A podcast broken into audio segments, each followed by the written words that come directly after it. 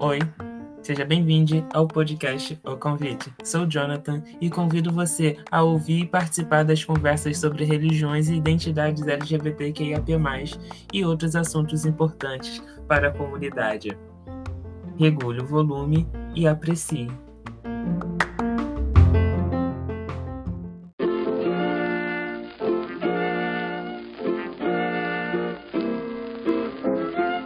Você pode incentivar e apoiar a criação de conteúdos independentes.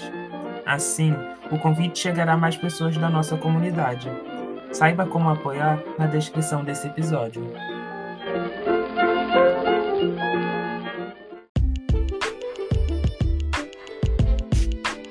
O episódio já vai começar.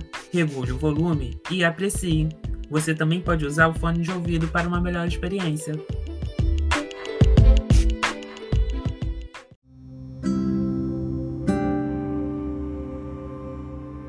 Sejam bem-vindos, sejam bem-vindas vocês que estão chegando aqui. Eu sou Jonathan, estamos aqui para mais um encontro do convite e hoje a gente vai falar sobre a atuação do serviço social na valorização da vida. Eu convidei o Davi Petar, ele é graduando em serviço social pela PUC do Rio Grande do Sul. Ele é integrante da Frente de Enfrentamento à Mortalidade juvenil em Porto Alegre, atua como educador social no Serviço de Medida Socioeducativa em Meio Aberto do CREA, do CREAS da Restinga e do Extremo Sul de Porto Alegre. É, a gente está no mês de Setembro Amarelo, né? O Setembro Amarelo é conhecido por, pela valorização da vida e prevenção do suicídio. Desde 2014, é, esse mês de setembro é dedicado para valorização da vida e no, desde 2003, dia 10 de setembro, é o dia conhecido como é, prevenção ao suicídio, né? A gente sabe que tem como, a, a, a pessoa com perfil suicida, ela vai dando sinais no decorrer da vida, e no estágio que ela está de depressão. Então a gente pode atuar nessas ocasiões para prevenir a mortalidade desses jovens. E é o que a gente vai falar hoje, sobre a valorização da vida e sobre a mortalidade da juventude entre os nossos jovens. E a gente sabe que não fica restrito só aos jovens, né? É, Davi, quero agradecer por ter aceitado o convite e fala pra gente um pouquinho da atuação, a sua atuação no serviço social. Então, primeiramente, né, deixar esclarecer algumas coisas. Uh, eu hoje trabalho como educador social, né, na política de assistência social, e uh, a minha experiência de atuação é enquanto estagiário. Eu não sou formado, né, falta um semestre, então, enquanto estagiário de serviço social, eu tive algumas experiências uh, dentro do CREAS, que é o equipamento na qual eu hoje trabalho como educador, e também estagiei. E o CREAS, ele é um equipamento que ele é público, né? O Centro de Referência Especializado na Política de Assistência Social, e ele trabalha especificamente com violência, com violação de direitos. Então, uh, situações de abuso sexual, de violência física, de violência doméstica, uh, de população em situação de rua, de uh, abandono, de uh, medida socioeducativa, tráfico, roubo, enfim, diversas questões que envolvem violência e violação de direitos, elas ocorrem no CREAS. E é nesse espaço, então, que eu começo a desenvolver uh, a minha sua ação profissional, tanto enquanto educador social, quanto depois enquanto estagiário de serviço social, né? Uh, e eu acho que a gente tem que começar a falar um pouquinho sobre o que, que seria né, essa construção da violência. A mortalidade juvenil ela é uh, algo que nos preocupa muito e ela é algo que assombra o Brasil, né?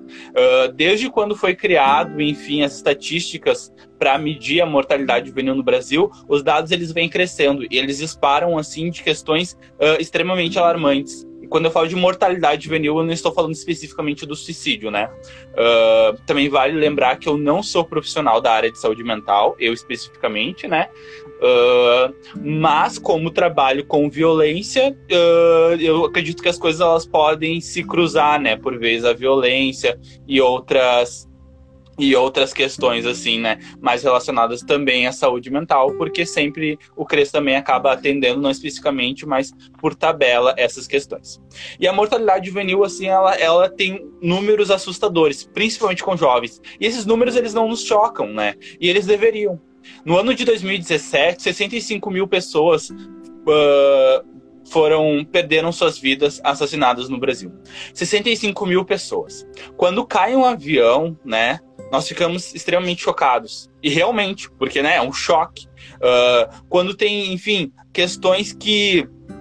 questões que são assim maiores, por exemplo, agora a pandemia do coronavírus, né? Que a gente está tendo um número alarmante de mortes, nós ficamos chocados. E quando a gente vê que 65 mil pessoas foram mortas num país, isso por vezes não nos choca, né? E isso tem muito a ver com a população que morre, né? A população hoje no Brasil que morre por conta desse processo de juvenicídio, de morte da população jovem, é a população periférica masculina. São homens negros periféricos, né? Que fazem parte dentro desse processo. Processo que ele é uh, altamente violento, processo que tem uma construção histórica e processo que uh, viola direitos. E daí eu queria falar um pouquinho sobre isso, porque quando eu vou falar da mortalidade juvenil, né, a gente vai falar de um aspecto que dá para se chamar de morte social. E daí eu acho que entra um pouquinho do processo de valorização da vida. Né? Quando se acontece uh, normalmente a morte física por conta de violência, outros processos né, de mortalidades aconteceram com aquele sujeito. E daí entra a morte social. Né? Uh, depois acho que eu posso falar um pouquinho sobre serviço social, a forma de atuação, mas essa morte social ela é responsável por muitas mazelas, né? Uh, não sei se deu para introduzir um pouquinho sobre a mortalidade juvenil no Brasil chegando agora à questão da morte social e talvez falar um pouquinho como esses processos acontecem. Não sei, o que, que tu acha? Então, é, vou puxar o gancho que você começou a falar sobre dados, né? O site do Setembro Amarelo apresenta para gente um dado muito importante sobre a quantidade de suicídios que tem que aconteceram no ano passado no Brasil. Foram 12 mil suicídios, né? E cerca de 96 96,8% dos suicídios têm causas dos transtornos mentais, algum transtorno mental. Mas, aí vem dividido, né? É, em primeiro lugar seria a depressão, em segundo lugar a bipolaridade e o terceiro lugar o abuso de substâncias, né? Que seria a overdose, né? E você, como é, estagiário de serviço social, você já costuma ver, né?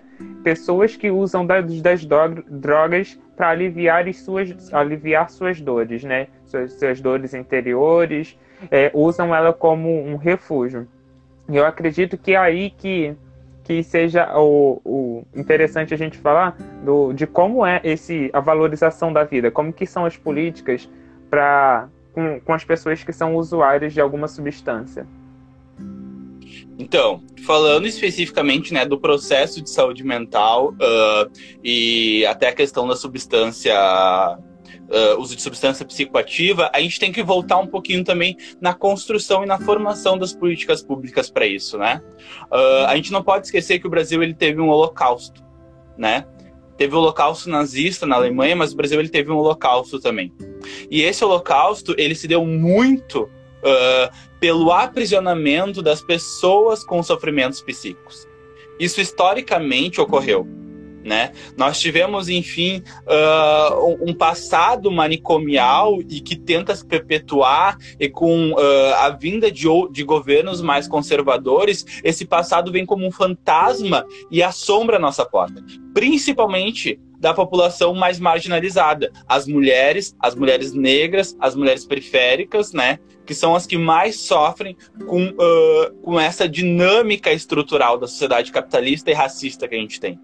Então, uh, nós tivemos esses manicômios, mas a partir de muita luta inclusive luta que iniciou dentro do processo onde o Brasil estava vivendo uma ditadura militar que né, não reconhecia o sujeito enquanto sujeito de direito, a luta antimanicomial surgiu e a reforma psiquiátrica veio. Os assistentes sociais, médicos, psicólogos lutaram para que pudessem construir espaços aonde as instituições totais, como manicômios uh, e espaços que prendam os sujeitos, não existissem mais. E daí os sujeitos pudessem então uh, ter a saúde mental integrada com outras áreas da vida. Então, quando a gente vai falar em saúde mental, a gente não vai falar só em processo medicamentoso. Não. A gente vai falar então da valorização da vida, a gente vai falar de acesso à política pública, a gente vai falar de acesso à alimentação, a gente vai falar da violência que a população LGBT sofre, do racismo, o quanto o racismo ele influencia no processo de saúde mental da população negra. A gente vai falar de acesso a bens, à educação, a lazer, à cultura. Então, tudo isso envolve o processo de saúde mental e valorização da vida com o fim desses manicômios, algumas outras estruturas surgiram a partir do SUS, né? O nosso sistema único de saúde que vem sendo atacado, mas é o sistema que tem que salva vidas, né? É um sistema que vem uh, extremamente forte, embora está sendo precarizado, que vem para garantir isso. E daí nós temos alguns equipamentos, sim, que trabalham uh, tanto a questão do uso de substância psicoativa quanto sofrimento psíquico, os mais graves ou até uh, as o sofrimento psíquico no estado inicial. Eu vou, enfim, salientar o que eu conheço, né, e onde e que eu acabo uh, trabalhando na, não trabalho, mas enfim, a rede de proteção na qual eu trabalho tem esse equipamento, que é o CAPS. O CAPS ele é o Centro de Atenção Psicossocial. O que é o CAPS? Ele é um equipamento que foi criado para romper com essa lógica manicomial. Né? Ele foi criado para que o sujeito possa ser visto a partir de toda a sua uh, totalidade, a sua integridade. Então, nesse equipamento, nós temos uh, terapeuta ocupacional, psicólogo, assistente social, psiquiatra, médico, educador social, enfermeiro e técnico de enfermagem. Né? profissional de serviços gerais também. Uh, porteiro, enfim. Uh, eu acho, e no CAPES, qual que é a ideia do CAPES? É conseguir trabalhar as questões sociais do sujeito e as questões uh, psicológicas que vão estar tá influenciando no processo de saúde dele. A saúde já não é mais há muito, já não é muito tempo mais compreendida enquanto não ausência de doenças. A saúde não é só isso, né? Uh, o SUS, a partir da Lei 8080 e de outras leis, vai compreender a saúde enquanto um processo pleno de bem-estar físico, mental e biológico, né? Então, a gente tem que compreender também isso. Saúde não é só isso. Então, por exemplo, quando eu nego para uma determinada população o acesso à alimentação, eu estou afetando a saúde dessa população. Quando eu nego uh, a, a, uma população específica. O direito, por exemplo, a aposentadoria, previdência, a, a, a N questões que são de direito, eu estou afetando a saúde mental dessa população. Então, acredito que o processo de saúde mental, ele também é influenciado pelo sistema que a gente vive. Um sistema que, infelizmente, é racista, machista, LGBTofóbico, escravocrata. Romper com a lógica desse sistema também é promover saúde mental, né? A, o aumento de política pública também é saúde mental. Eu acho super importante as, as campanhas do Setembro Amarelo, mas eu acho que essas campanhas elas não devem ficar apenas nos indivíduos, trazendo sobre uh, a sociedade civil a responsabilidade da saúde mental que é criada por esse que, que é destruída muitas vezes por esse país e por esse sistema. Não. Quando a gente vai pautar a saúde mental, a gente tem que pautar o UBS dentro das comunidades. Porque as comunidades têm uma unidade básica de saúde que a que a, a, mãe, por exemplo, que trabalha o dia inteiro, né, não precise entrar três horas da madrugada para que o filho consiga consulta, né, porque está passando por um estágio depressivo. Tudo isso são empecilhos que impedem muitas vezes a população de ter acesso à saúde mental. Então, a precarização de política pública também está relacionada a esse processo de adoecimento mental. E é assim que se dá, então, a construção social, né, para esse fenômeno. Né? A, a falta de política. Partes, né? É, a parte social, que é aquela. Tem, tem questões psicológicas, tem questões, enfim, biológicas, e daí, quanto a isso, eu não, não tenho entendimento. Mas a construção social desse processo de adoecimento, desses processos de violência e de negação de direito, se constituem dessa forma. E eles têm endereço, eles têm gênero e eles têm raça e etnia específico, né? Isso a gente também não pode esquecer da interseccionalidade dessas violências e o quanto elas vão atingir principalmente a população pobre periférica.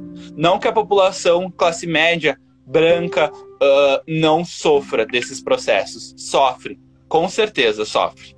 Mas tem também uh, um recorte específico dos sujeitos que infelizmente são mortos e que não conseguem acesso a tratamentos, uh, a processos de bem-estar social que garantiriam o mínimo possível de saúde mental.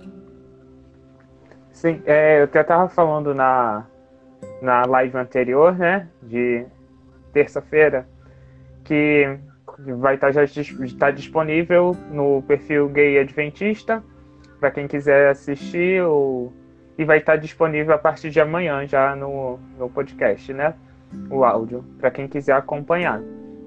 E depois essa também vai estar. É, voltando aqui, é, a gente estava conversando sobre ações de, que a gente poderia fazer quanto à valorização, né? É assim, às vezes a, o sistema público falha, né? Mas eu, quanto pessoa, o que, que eu posso fazer para melhorar, né? Eu estava comentando do papel da, da igreja com, com pastor e psicólogo que estava no, no outro dia sobre a atuação da igreja, né?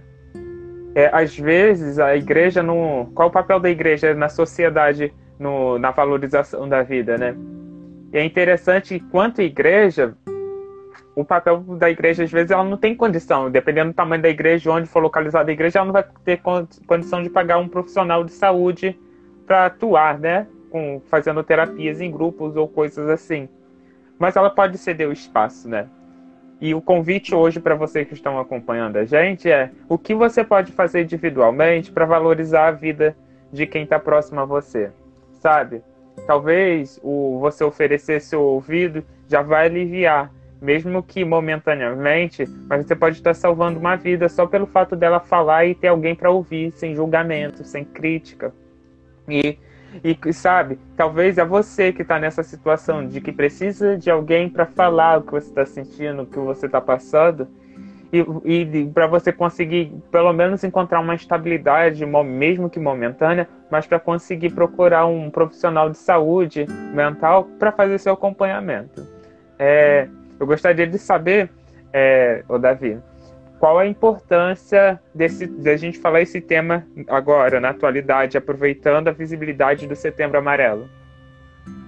Uh, eu, eu vou responder essa pergunta, mas antes eu acho que eu queria colocar algumas colocações. So, colocar algumas colocações é ótimo, né? Trazer algumas colocações sobre uh, esse papel né, da sociedade civil, que não é papel necessariamente do Estado, uh, no acolhimento aos processos, né? As pessoas, enfim, que estão sofrendo algum tipo de violência e que, enfim, pode, pode gerar o suicídio. Eu acho que o primeiro é a compreensão de quem nós somos, né? Então, eu, por exemplo, eu não sou psicólogo, eu também não sou assistente social. Sou estagiário de serviço social, fui estagiário de serviço social, sou educador social né? Então, uh, eu vejo que muitas pessoas estão disponibilizando o seu direct no Instagram, enfim, para que as pessoas que estão nessa situação possam desabafar. Gente, é super importante entender que nós não somos psicólogos, então nós não temos como agir como tal. E isso é perigoso. Isso é perigoso, né? É, é essa questão do, da tentativa de agir como psicólogo, como profissional da saúde. Nós, se nós não somos, nós não podemos agir como tal. Nós somos o quê? Bom, enquanto sociedade civil, eu sou filho, então eu tenho condições de ouvir enquanto filho. Eu sou amigo, então eu tenho condições de ouvir enquanto amigo. Bom, eu sou uh, eu sou o menino que está na parada que pega o ônibus. Eu tenho condições de ouvir enquanto o menino está na parada que pega o ônibus, né? A partir do nosso lugar Nós temos as nossas limitações e as nossas possibilidades de ouvir. Querer ultrapassar essa possibilidade pode ser violento com a pessoa que está passando por esse processo. Porque por vezes a gente não vai saber uh, as questões que vão vir dela, né? As demandas que vão vir dela, como que nós vamos lidar. Então, nosso papel, primeiramente, é: bom, se alguém chegou, é acolher, né? É acolher.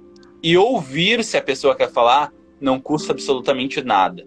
O segundo passo é encaminhar para alguém que tem uh, na sua formação profissional o dever, né, e, e conhece a situação, que sabe lidar com isso e que daí sim vai conseguir dar uma resposta efetiva para essa pessoa que está passando pelo sofrimento psíquico. Eu não estou ausentando a nossa responsabilidade, mas eu estou dizendo que ela vai até um determinado ponto para não ser violenta. Porque se ela ultrapassar esse ponto, ela pode inclusive violentar direito. É ouvir, acolher e orientar. Bom, orientar para que essa pessoa procure um profissional, orientar os espaços onde tem esse profissional, porque né, se nós estamos numa condição de saúde mental melhor, sinal que a gente consegue ali por vezes pesquisar, né? A internet está aí, a gente tem acesso, posto, ligar, OBS, locais, Centro de Valorização da Vida, o CVV, dá para ligar para saber como é que é, como é que faz, procurar um CAPS, enfim, a gente tem essa condição de fazer isso, né? Então, fazendo isso, a gente consegue então informar a pessoa que por vezes está num estado de fragilidade tão grande que não vai conseguir, que não vai ver essa possibilidade. Por mais que a possibilidade esteja do lado, ela não vai conseguir enxergar. Então, esse é o nosso papel enquanto sujeitos que não estão passando por esse sofrimento psíquico. É acolher, receber, pesquisar, informar e, se possível, bom, se tu puder acompanhar a pessoa, se tu puder fazer a ponte de ligação entre ela, se tu puder informar o serviço de saúde. Gente, a gente tem as agentes comunitárias de saúde nas UBSs, né? É bem importante falar isso. Se tem alguma demanda específica, a agente comunitária de saúde ela vai na casa da pessoa para saber para poder ouvir. Ela é uma profissional de ensino médio, mas ela poder, vai poder ver e daqui a pouco informar o médico da família, que também pode, inclusive, caminhar e ir até a casa da pessoa, da comunidade na qual ela está, para poder ouvir ela, para poder, enfim, compreender quais são as demandas dela e fazer os encaminhamentos necessários. Eu acho que isso é bem importante, né? Tem alguma dúvida? Liga para o UBS da tua região, liga para o CAPS, vê se tem agente comunitário de saúde, vê como que tu pode amarrar essa ponte. É bem importante, gente. Por vezes a gente pensa, ah, não, vai passar, ou ah, uh, isso é uma questão que se resolve só com uma conversa. Não, não é só com uma conversa, não é. A depressão ela é uma doença Uh, uh, psicológica, que por vezes precisa de intervenção psiquiátrica, precisa de intervenção com psicólogo, com assistente social, precisa de uma série né, de intervenções. Então, procurar esses profissionais é bem importante. E a rede pública tem isso. Bom, se tem condição de procurar na rede privada, pode procurar, mas eu, né, como defensor do SUS, sempre aconselho. A rede pública precisa também saber que essas demandas estão aí batendo na porta. E se for uma pessoa com menos de 18 anos, informar o conselho tutelar o conselho tutelar deve ser informado dos, do, do, desses processos de adoecimento. Se tu sabe que tem um adolescente, uma criança com risco de suicídio, aciona o conselho tutelar, porque daí o conselho vai acionar o posto, o conselho vai acionar uh, uh, os médicos, o conselho vai ter que fazer alguma coisa, vai acionar a família para que algo seja feito né? O conselho tutelar ele tem duas funções. Por vezes ele é protetivo e às vezes ele é até punitivo, né, aos pais. Mas o importante dele é ser protetivo. É a proteção integral, né? Lembrando que quando se fala de criança e adolescente, a sociedade civil, o Estado, o poder público e a família têm responsabilidade na proteção, segundo o ECA. Tu tinha me feito uma pergunta antes. e eu falei tudo isso e talvez acabei esquecendo tá? Mas, é, de novo, vou reafirmar o que você falou, que eu também tinha dito anteriormente. Você pode ouvir, você pode ouvir. A escutatória é muito importante, você ouvir. Mas é, é nunca julgar sobre o que você está ouvindo, porque você nunca sabe o que está passando dentro da vida daquela pessoa. Porque o que ela vai te apresentar é só a pontinha do iceberg de tudo que está envolto, é, que está por trás, o que está embaixo, está por dentro da vida dela, né? E sempre orientar, procurar um profissional de saúde, é, da saúde mental, porque eles sim são capacitados para fazer o restante do acompanhamento, né? Porque a gente não, não é dessa área. A pergunta era qual era a importância da tua, de falar esse tema na atualidade. Uh, eu acho que a gente vem vivendo um processo social cada vez mais individualizador, né? Uh, e daí eu faço uma leitura da realidade política, né? Nós vemos uh, essa lógica neoliberal que a gente vive hoje faz com que os processos sejam que a nossa vida seja cada vez mais individual, né? Então pouco se fala do coletivo, pouco se diz né, uh, do, dos mecanismos coletivos que a gente pode estar utilizando.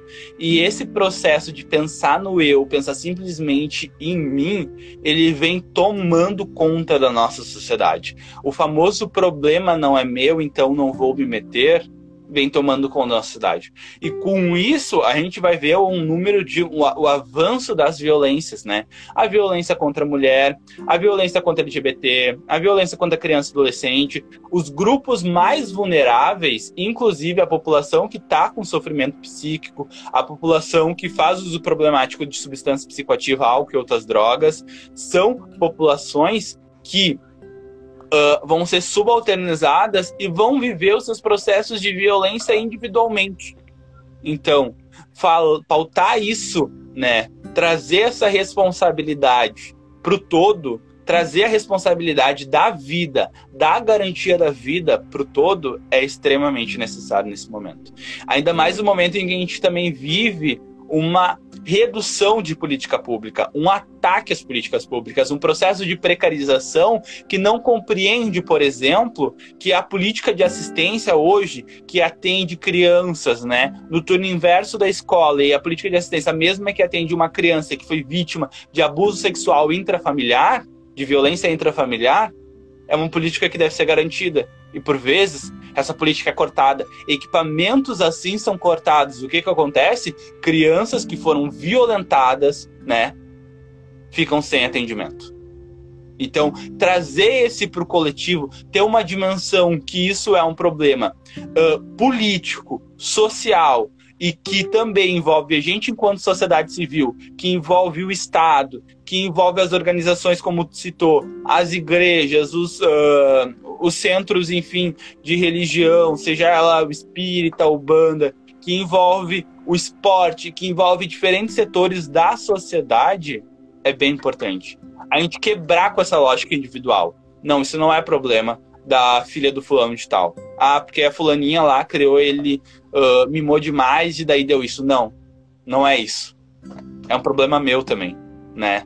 Uh, tem um poema que eu não sei ele de cor, mas ele fala, né? Primeiro levaram uh, os negros, eu não era negro, não me importei. Levaram as mulheres, eu não era mulher, não me importei. Bom, depois me levaram. E daí? Ninguém se importou comigo. Então, eu acho extremamente importante a gente pensar nessa lógica coletiva, né? E é isso, como exatamente como o Jonas falou. Bom, o que, que eu posso fazer? Eu, enquanto uh, trabalhador, tem um papel. Eu, enquanto Davi, tenho outro papel, que é acolher, que é ouvir, né? A gente vive um momento muito triste também, assim, desse avanço desse conservadorismo e desse processo que tem julgamento atrás de julgamento a questões que, uh, que não deveriam acontecer, o racismo, o machismo, a LGBTfobia. Então, a gente combater essas formas de preconceito também são formas de valorizar a vida, né? Porque quando a gente fala da vida, a gente não tem que pensar a vida de quem? A vida é vida, né? Então a gente tem que valorizar a vida do homem, a vida da mulher, a vida do hétero, a vida do cis, uh, do trans, da população trans, né? A gente tem que pensar na vida de todo mundo. E hoje, infelizmente, no Brasil, uh, algumas vidas, infelizmente, valem mais do que outras, que é o que a gente chama de necropolítica, né? Uma política de morte, que mata um grupo específico em detrimento da valorização de outro. E aqui não, a gente tem que pensar na valorização da vida enquanto um todo. Sim. é, eu sempre é, eu convido as pessoas a refletirem né, sobre o que o CNPJ pode fazer e o que o CPF pode fazer, né? Eu, vou, eu novamente quero trazer essa reflexão. Você, quanto CNPJ, você que pode ser dono de alguma coisa, qual, qual política interna da sua empresa, da sua igreja, da sua instituição, da sua ONG pode estar contribuindo para a valorização da vida? Nem vou falar de quem está longe, não. De quem está aí trabalhando para você, de quem está ali no, no, seu círculo de no seu círculo de trabalho, sabe, no seu círculo profissional. É, você quanto CPF, o quanto você tem valorizado quem mora dentro da sua casa. Não estou nem pedindo para você pensar em alguém que está muito longe da sua ossada, sabe? Alguém que você não conhece. Não. Você tem valorizado a vida de quem está morando com você? É, a gente tem aqui no convite um público LGBT, sabe? Se vocês que são responsáveis de LGBTs, que sei lá o que pode levar você a talvez condenar é, seu, a existência do, do seu filho, primo, sei lá, quem seja a pessoa, quanto LGBT, condenando a existência dela, abominando, já parou para refletir o quanto você pode estar contribuindo por uma depressão que pode ocasionar um suicídio? A grande questão é não tem, não tem um perfil pré-estabelecido. Se é branco, se é negro, se é se, dentro dos negros, né? se é preto, se é pardo. Não, não tem isso. Não, não vai saber se é indígena ou não. Não tem um perfil pré-estabelecido para o perfil de alguém que vai ser suicida. Não tem. É, então a gente tem que ficar atento a isso. E, e como o Davi falou, a gente está num sistema né, de necropolítica, onde umas vidas são mais valorizadas que as outras. E aí a gente começa a ver o quanto essas políticas podem é, é, potencializar que quem está mais marginalizado sofra mais, com, ou seja um dos responsáveis, seja os números, né, que estão lá nos 12 mil que morreu no Brasil ano passado. Quantos, quantos por cento são negros, sabe? Quantos por cento estão ali os LGBTs porque não estão aguentando a dor causada pela sociedade? E eu convido você de pensar, você quanto sociedade, o que, que você tem feito? Qual é o seu papel na sociedade? Será que eu tenho mais valorizado ou eu tenho mais destruído as dessas pessoas? É, e, e, como vocês também aqui, né, é, boa parte é religiosa, o quanto vocês têm feito valer o amor ao próximo, né? É tão bonito quanto o versículo, né? Quando tá lá em, em Levíticos, se eu não me engano, é Levíticos 19, falando sobre o amor ao próximo, e depois no Novo Testamento Jesus repete quanto o amor ao próximo também. É, eu queria convidar vocês a refletirem sobre isso, sabe? O amor ao próximo é só para quem é igual a mim, eu não vou valorizar, é, a gente tem que refletir sobre o amor. Isso. É, travou para você, Davi? Travou um, tá um pouco travado para mim. Eu já voltei, vê? Se não falar, agora tá voltando. Voltou? Agora tá bom. Tá... tá. Mas eu consegui ouvir. Ah, mas vou repetir de novo. Talvez aí vocês não acompanharam. É... O que a gente tem, qual é o nosso papel quanto sociedade, né? Quanto comunidade religiosa, né? O, a gente é muito bonito ler, né? Lá no preto no branco da, da página da Bíblia, de que o amor é, tem que amar o próximo. A primeira vez que isso é apresentado na Bíblia em Levíticos e depois no Novo Testamento Jesus apresenta como um mandamento também de que a gente tem que amar o próximo. É tão bonito quanto está na Bíblia, né? Quando está na Bíblia é bonito, mas na prática, como eu tenho usado isso para valorizar a vida do, que está próximo a gente, sabe? É parte do nosso público é religioso aqui. Então, assim, será que eu tenho feito valer esse amor ao próximo, tenho valorizado? Porque quando o versículo vem falando sobre amar o próximo como a mim mesmo, será que eu tenho me amado também? Vale uma pena uma reflexão, vale a gente parar para ver se eu tenho me valorizado quanto existência. Talvez eu não é, é impossível dar o que eu não tenho, né? Então, assim, talvez a gente tenha que olhar para a gente também e entender que perceber esses sinais se é o meu momento. Eu, eu, particularmente, acredito que todas as pessoas deveriam fazer acompanhamento psicológico. Fazer um, procurar um psicólogo que vai atender as suas necessidades. Aí você vai ver várias áreas da, da psicologia, né? Vai ter psicanalista, vai ter é, esquizonalista, você vai ter do TCC. Você vai encontrar alguém especializado para sua necessidade. A grande questão é valorize sua vida também. Valorize a vida do próximo. Para você, você conseguir valorizar a vida do próximo, você também precisa valorizar a sua. Porque, como eu disse, não tem um perfil pré-estabelecido, né? Para depressão, não tem perfil de padrão. Olha, é um checklist. Será que eu vou ter um perfil para depressão? Não, não tem. Várias questões podem desencadear e despertar a sua depressão. É, Davi, é, gostaria de saber quais são essas formas de resistências, de superação, de para conseguir ajudar as pessoas no caso de violência, né? Porque violência, né, também pode levar, né, a, a pessoa se matar interiormente, né?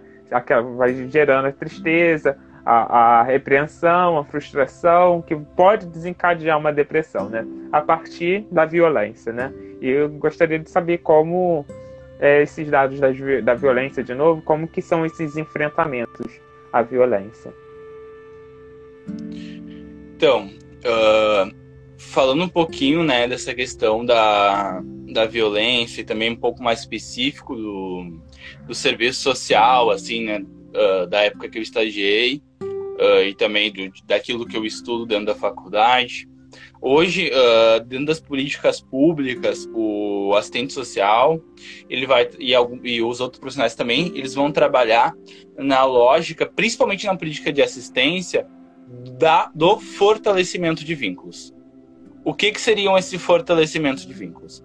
O fortalecimento de vínculos nada mais é do que tu enxergar na rede social, né, da pessoa pontos que potencializem aquele sujeito e pontos, né, que por vezes não são pontos que vão potencializar, que são pontos que são violadores de direitos, né? Uh, e vale lembrar que a rede por vezes ela vem de uma estrutura. A sociedade capitalista ela cria uma estrutura já pronta algumas questões nós não escolhemos dentro da nossa rede. E já vou dizer que Paulo Freire, inclusive, dizia que por vezes nós somos muitas vezes condicionados, né, a algumas questões. Então, com certeza, a população LGBT dentro da rede dela, ela não escolheu a homofobia. Não, a homofobia está fruto dessa sociedade desigual. E ela está ali na rede na rede está convivendo com a pessoa, né? No mercado, quando ela vai, no ônibus, o medo, né? A forma de se relacionar. Uh, a população negra também não escolheu dentro da rede dela o racismo. E ele é estrutural, ele está aí, já está posto na rede. Então, o serviço social ele vai analisar essa rede. Mas, para além disso, tem questões dessa rede que a gente consegue movimentar, que daí é o que nós chamamos das formas de resistência. Né? Então, sejam eles vínculos familiares, que é o que a gente chama de rede primária, como que são os vínculos de proteção dessa família? Né? A família dessa pessoa que está com sofrimento psíquico, ela compreende esse sofrimento? Ela entende? O que, que ela faz para conseguir auxiliar? Como que é a relação dessa pessoa com sua família? Bom, essa pessoa tem direito à educação? Na rede dela entra o ensino superior? Bom, e esse ensino superior, como que ele trabalha? Ele afeta cada vez mais a saúde mental dela? Ou ele é algo que, né, contribui para a saúde mental no sentido de uh, ser algo efetivo, de sonhos, de objetivos, né? Então, analisar a rede da pessoa, tanto a rede primária quanto a rede secundária, é extremamente importante. E é também uh, uma forma de, de resistência, né? Quanto a isso, o fortalecimento da mesma. Então a gente também tem que pensar processos. A religião ela é uma rede, né? O grupo de amigos é uma rede. O esporte que tu vai fazer, ele é uma rede. Todos esses processos que tem como grupo são redes. E a gente, enquanto ser humano, a gente vive nessa lógica. A gente, a gente vive né, em conjunto. A gente trabalha em rede. E tá tudo muito interligado. Então, eu acho que essa é uma das formas de resistência, né? O, o fortalecimento. O assistente social ele trabalha também muito num processo da escuta sensível, de acolher, de acolher as demandas que vêm daquele sujeito sem o processo de julgamento. Nós não estamos, né, para poder julgar as vivências e aquilo que a gente chama de expressões da questão social, que são as violências que o sujeito enfrenta. Então é acolher, é ouvir, é ter uma escuta sensível e é pensar dentro da estrutura que aquele sujeito tem, da sua comunidade, da sua família, das suas vivências, quais são as formas de resistência para que ele possa viver, né? A palavra, eu acho que é viver, é conseguir uh, expressar literalmente a vida, apesar da situação que ele está né?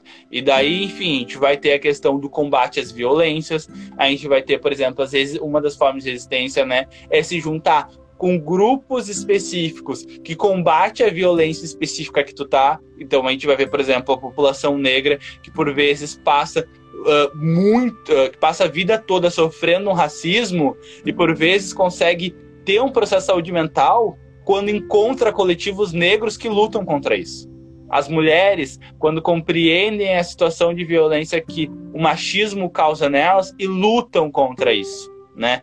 Então acho que esse processo de entrar para coletivos, e eu não estou dizendo coletivos necessariamente movimentos sociais, mas coletivos aonde em qualquer lugar que tu esteja, na tua igreja, uh, no clube que tu faz parte, na universidade, na escola, na família, grupos em que tu possa, enfim, lutar contra essas violências, vai dar um sentido, né?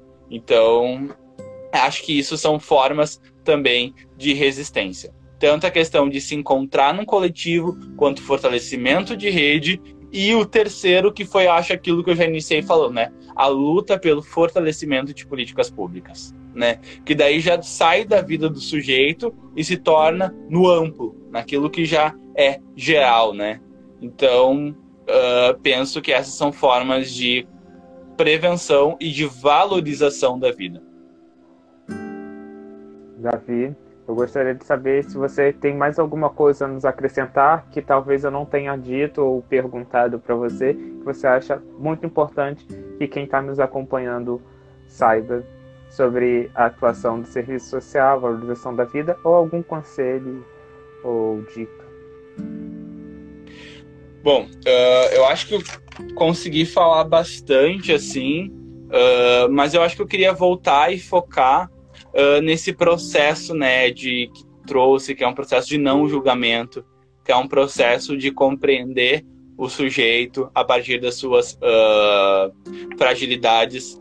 Como eu falei, né, quem não é psicólogo não atua como psicólogo, mas, né, tem ouvidos para poder ouvir e tem como poder uh, indicar um profissional da psicologia, tem como indicar o, o, outros profissionais.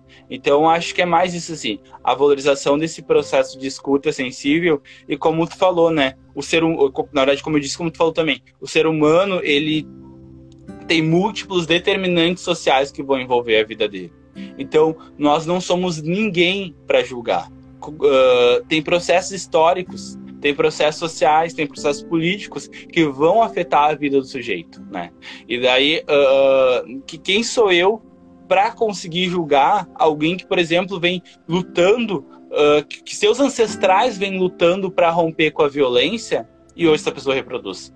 Então, acho que é extremamente importante a gente focar também nisso, assim, né? Nesse processo de não julgamento, nesse processo de acolhimento e nesse processo da gente compreender quem nós somos qual é o nosso papel? É, eu quero deixar já alguns conselhos é, ou dicas para a gente finalizar. Uma é, se você está passando por algum momento de dificuldade, tá, não sabe qual é a melhor saída, não sabe onde buscar, é, tem um CVV, né? O Davi bem falou sobre ele alguns momentos atrás vocês podem estar procurando o site, você pode estar ligando, que é 24 horas e o número é o 188 188. É, tenham isso em mente, gravem esse número, porque a gente nunca sabe quando a gente vai precisar, a gente não sabe, é, como eu disse, a gente não sabe quem é o perfil, a gente não sabe o que pode ler. A gente não sabe se a gente vai precisar indicar para alguém. Falar, ligue para o CVV, que é um profissional de saúde mental, vai te atender e te aconselhar. Talvez seja esse seu papel, né, quanto um não profissional de saúde, quando alguém chegar e fala, desabafar, falar o que ela está vivendo, você poder orientar, falar, olha, você tem que procurar um, um profissional de saúde, mas agora você pode estar tá ligando para o CVV, né? E a gente sabe que tudo que a gente está vivendo agora durante uma pandemia, as coisas estão mais potencializadas, né? O isolamento favorece que a gente fique mais isolado e quando a gente está mais isolado, a gente fica com mais tempo para pensar e talvez pensar sobre algumas coisas que a gente está vivendo pode ser o gatilho. A gente não sabe. Então, assim, eu convido vocês, sabe? É, acho importante que a gente pense sobre nossa vida, é, é, válido, é importante que a gente reflita sobre nossa vida, para a gente saber até onde a gente pode ir, que não vai prejudicar. Então, assim, tenha o número do certificado no seu celular, que a gente não sabe se a gente vai precisar tanto indicar ou se a gente vai precisar, a gente não sabe. Então, assim, é, quando puder e com quem você puder, dê um abraço, sabe? Contato físico é importante, sabe? É, eu tava, quando eu comecei a estudar para fazer essas séries de live com, com vocês convidados, é, sobre valorização da vida, é, eu vi uma frase que eu achei muito importante. É, falava assim, é, quando você desabafar, tem que tá dar um abraço um na pessoa, porque... Tá bom é, eu estava dizendo que quando eu comecei a estudar agora para o Setembro Amarelo, para fazer essa série de live, eu me deparei com uma frase que dizia assim, que quando a gente contasse para alguém, naquele momento de desespero, que o que a gente estava sentindo, se possível, desse um abraço no final, sabe? Porque a pessoa também que está recebendo aquela carga que você está apresentando para ela, ela também pode ficar fragilizada com aquilo tudo. E naquela troca do abraço, pode ser que ambos melhorem, mesmo que momentaneamente vai dar uma equilibrada para você procurar tempo, sabe? Você procurar um profissional de saúde e ligar para o CVV para melhores orientações, que vai ser orientações de profissionais. Daqui. Uh, eu tenho também capaz. Eu tenho algumas colocações que eu também esqueci, assim. Uh, que tem uma frase, antes de falar da frase, para além do 188 que o Jonatas falou, né? Uh, lembrar de procurar também a unidade básica de saúde, né? Se tu puder, se tu conhece alguém que está passando por esse problema, né? Problema de depressão, seja qualquer processo de saúde, a atenção básica é a porta de entrada da saúde para qualquer população. Então, a unidade básica de saúde é a porta. Conversando lá, tu vai ter um auxílio profissional de alguém que vai conseguir te indicar. Não tem. É gratuito, é só chegar que tu vai ter esse acolhimento. Uh, o segundo, para quem também está passando por esse processo né, uh, de adoecimento mental, é também começar a, a revisitar as suas redes, né? Uh, a potencialidade das suas redes e também a potencialidade que existe em si mesmo. Toda vez que eu, o meu relatório de estágio da faculdade, os três que eu fiz e o meu TCC, eu vou terminar ele, os três com a frase que na verdade eu construí uh, com os adolescentes no equipamento na qual trabalho. E essa frase é: há potencialidades em cada ser. Nasce hoje a oportunidade de transformar. Então, todos nós temos as nossas potencialidades. Todos nós temos características que nos tornam únicos. Todos nós temos saberes, seja quem for, desde a pessoa que tem pós-doutorado pela USP até a pessoa que não tem letramento. Essa pessoa tem um saber que é dela, que é único. Paulo Freire sempre fala isso, né? Existe um saber de experiência feito que deve ser valorizado. Então, ou seja, essa pessoa tem uma potencialidade dentro dela. E outras falas sempre falam, né? Toda vez que a gente se sentir mal, se sentir incapaz, uh, sentir que não tem uh, valor, nós temos valor. E por vezes, para a gente fazer isso, a gente tem que pegar uma régua porque, né, para mim medir ou sentir, eu pego uma régua. E essa régua ela não tem que ser igual para todo mundo. toda vez que eu analisar um peixe pela capacidade dele de subir em árvore, eu vou pensar que ele é um fracassado. Mas peixe não nasceu para subir em árvore, né? Outros animais nasceram para subir em árvore. Peixe nasceu para outras coisas, para o oceano, para N habilidades, para desenvolver outras coisas. Nós também. Nós somos dotados de capacidades, cada um com capacidades e potencialidades diferentes. A valorização da vida também passa pela valorização das nossas potencialidades, dos nossos processos de resistência, né, que a gente vem tendo da população negra que resiste diariamente aos ataques racistas, das mulheres que sobrevivem numa sociedade machista, da população LGBT que se inventa e se reinventa para se manter viva, né? E mais e luta e sai para a rua pela garantia de direitos dos seus e daqueles que ainda vão vir. Então, tudo isso é potencialidade. E a valorização disso é, acho, a primeira coisa. É a valorização da vida. Então, uh, eu acho que eu deixo uh, esse recado, né? Nasce hoje a oportunidade de transformar. Muito obrigado, Davi. Davi vai estar de volta muito em breve aqui para a gente conversar sobre a juventude negra, né? E quero que vocês que não, seguem, não seguem ele ainda procurem o, o conteúdo dele também. Em breve vai estar disponível também o TCC dele aí para vocês estudarem saberem mais. É, muito obrigado para vocês que nos acompanharam, estiveram aqui com a gente até o final. Não esqueça do, do número do CVV 188. 188. Valorizem o SUS, porque é muito importante nosso sistema único de saúde. E o SUS vamos e ter o mais conteúdo exato. E a gente vai ter mais conteúdo sobre Setembro Amarelo. Beijão para vocês e até a próxima.